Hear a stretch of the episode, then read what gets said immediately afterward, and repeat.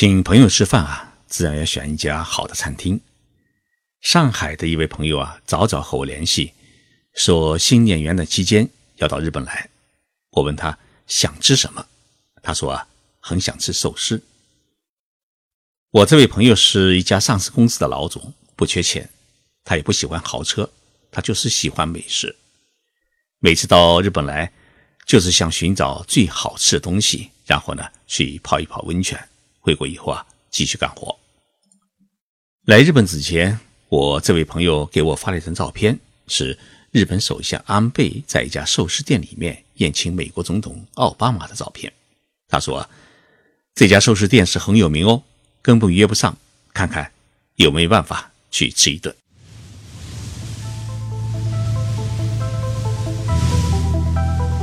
任你波涛汹涌，我自静静到来。静说日本，冷静才能说出真相。我是徐宁波，在东京给各位讲述日本故事。朋友提到的这家寿司店是日本寿司之神小野二郎先生经营的寿司店。几年前啊，美国的一部纪录片《次郎的寿司之梦》，把这个捏了大半个世纪寿司的老大爷推向了世界。二零一四年，美国总统奥巴马访问日本，当天晚上呢，日本首相安倍晋三就是在这家寿司店里面宴请了奥巴马，请他品尝了日本的寿司文化和日本人的匠心精神。今年已经九十二岁的小野先生，他出生于一九二五年，是静冈县滨松市人。一九五一年。他拜东京金桥的江户前寿司店玉子乃当徒弟，后来被派往大阪分店呢，担任了厨师长。一九五五年，小野二郎呢回到东京，他接手了宇治乃的银座分店。十年之后，四十岁的小野先生呢将银座分店买下，自己呢开始独立开店。这家店呢，就是我们现在看到的银座的地下的这家店。几十年来啊，无论是风霜雨雪，小野先生呢是天天站在这个元末八代后面，为顾客是捏着一罐罐的寿司。如今已经是米其林历史上面年纪最大的三星厨师的小野，在这之前呢，也就是他八十岁的时候啊，还获得了日本政府颁发的。现代的民工的称号，这个民工啊，不是打工仔的民工，而是著名的工匠的意思。我从一个月之前就打电话约这家店，结果是根本不可能。店里说啊，三个月之后才有空位，怎么办呢？我于是想到我自己还是日本最大的信用卡公司 GCB 的黑金卡会员，连忙打电话给 GCB，结果还真的是 GCB 厉害。遇到了两人的座位，于是我陪朋友走进了这家寿司店。小野先生的寿司店呢，虽然位于东京最为热闹的银座，但是却是在一栋大楼的地下的一层，一个很不起眼的地方。寿司店就一个吧台，全部加起来只有十个座位。小野先生呢，已经是高龄，身体也不怎么好，平时呢是很少来到店里面。但是我们那天呢，运气是极其的好，也是因为是新年刚开张的关系，小野先生呢，居然在店里面还穿着一身白色的工作服。他看见我们进店，点了点头，表示欢迎。等我们坐下以后，他说了一句话：“伊来下伊马塞”，就是欢迎光临的意思。店员递上了热毛巾和热茶，让我们擦一把脸。我刚喝了一口热茶。一抬头，就发现小野先生已经开始给我们念制第一关的寿司。我们要了一个随意套餐，需要三万日元，大约是两千块人民币。小野先生是很少说话，但是他很在意我们吃寿司的进度。先上的是一罐白生鱼的寿司，然后是对虾，再然后是满身脂肪的金枪鱼。就像吃西餐，先上香槟，再上红葡萄酒，再上白葡萄酒一样，整个程序的指向是十分的明确。套餐的设计啊，由淡雅到浓郁，再转鲜甜，每一罐寿司都是干干净净、漂漂亮亮，微微闪烁着清朗的光泽。即便没有小酒开胃啊，依然让我们是津津有味。整个套餐总共是十八罐寿司，最后送上了一片北海道出产的甜瓜，算是套餐的结束。整个就餐的时间呢，大约是四十五分钟。老先生虽然年岁已高，但是看他捏寿司啊，真是一种享受，一招一式没有多余的动作。而捏的饭团的松紧的程度啊，放到嘴里面，刚好让你感觉到一种化疗的感觉。可以看出，这个套餐传递着小野先生对于寿司的一种深刻的理解与热爱。客人吃的不只是寿司，而是一种文化。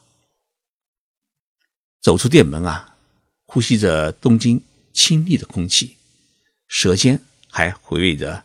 寿司的美味，虽然价格不菲，但是呢，真的让人体验到了米其林三星店的品质。在日本，像小野寿司店这样的米其林三星店还有很多。我在这里呀，先给大家介绍一下日本的米其林三星店的情况。日本人一直对于米其林星级的评估啊是不屑一顾，一直等到。米其林星级餐厅诞生八十一年之后的二零零七年，日本才开始接受米其林星级的评定。他为什么突然要决定接受呢？原因是日本政府啊推出了一个观光立国的政策，大量的外国游客开始涌入日本，而日本的和食料理也开始申报世界非物质文化遗产。日本的米其林星级餐厅，它是怎么评选出来的呢？东京电视台啊，曾经播过一个节目，说米其林指南在日本组织了一个评审团，两人一组，就作为普通的食客去预约排队，然后去品尝。店家呢是根本不知道有评审员来吃。整个评审打分的项目呢，共有二十四项，用十分制的方式打分。而且是每年评审一次，比如说去年你是三星级，那么也许到了今年就可能降为两星级。但是很有趣的现象是，东京有不少的名店是拒绝接受米其林三星级的餐厅的评定，比如说像精卫、朴廷等。但是呢，米其林指南的公司啊，还是要硬给他们这个三星级餐厅的荣誉，要体现。这个评定的公正性和全面性，为什么东京会有这么多的高级餐厅呢？首先啊，是餐厅的数量。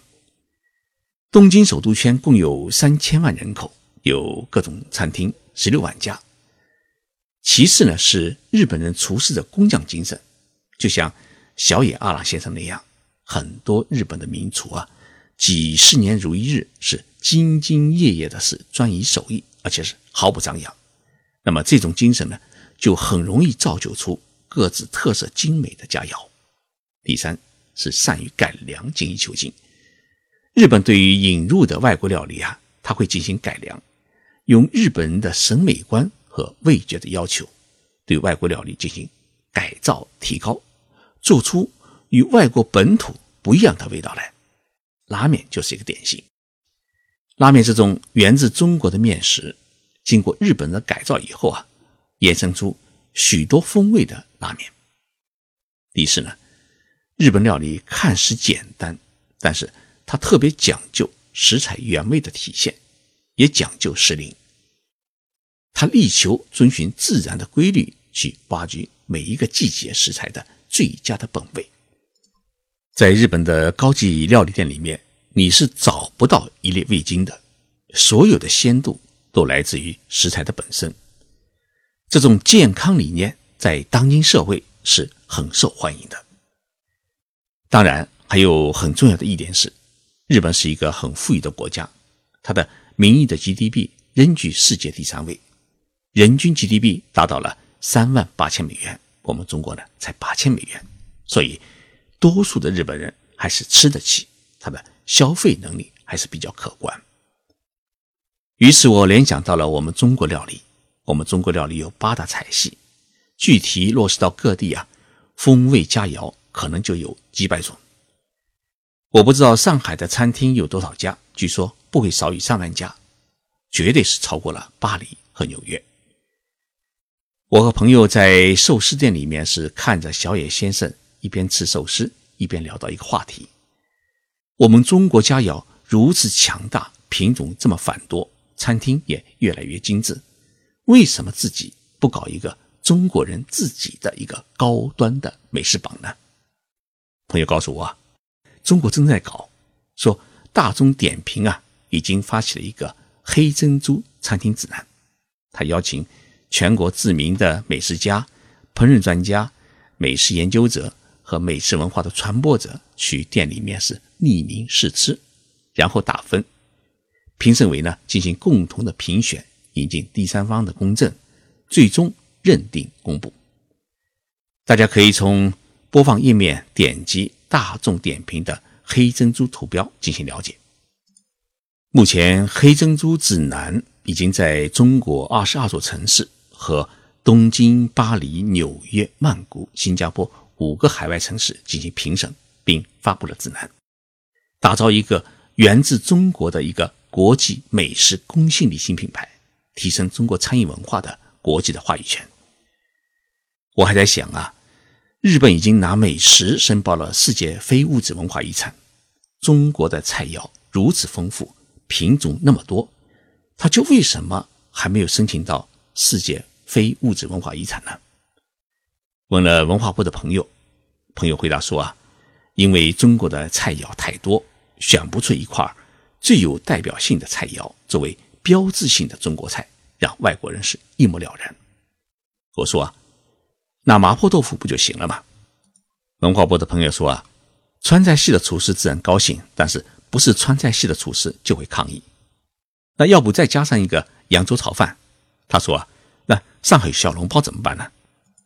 看来中国地大物博，代表性的中国菜的评审事情啊，还是交给黑珍珠餐厅指南举办吧。谢谢大家收听这一期的节目，我是徐景波，在东京给大家播报。祝大家周末愉快。